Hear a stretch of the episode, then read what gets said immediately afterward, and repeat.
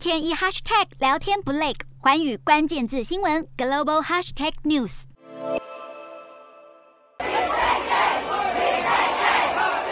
美国佛罗里达州议会共和党为多数，八号更通过了家长教育权利法法案，形同禁止在低龄学童的课堂上讨论同志议题，并将送交给共和党的佛州州长正式签署生效。而这一项法案从提出开始就引发年轻族群的舆论反弹，甚至在多地高中校园掀起罢课示威。争议所在是法案中明定禁止在幼儿园到小学三年级的课堂教导关于性倾向或是性别认同的课程，而如果学校或是教职员涉及相关的话题，家长甚至有权依法控告。被反对阵营大呛，法案根本应该名为“不说同性恋 ”，Don't say gay。法案支持者则认为，讨论性别和性向是家务事，应该交给父母，而非学校的课堂。另一方面，娱乐巨头迪士尼也因为没有在第一时间表态反对，而招来了批评声浪。迪士尼执行长包振博十号终于出面灭火，在股东会上公开表示反对立场，并且说起初没有公开反对，是以为透过背后运作会更有效。而迪士尼也将捐赠五百万美元给相关组织，助力捍卫 LGBTQ+ 权利的人权运动。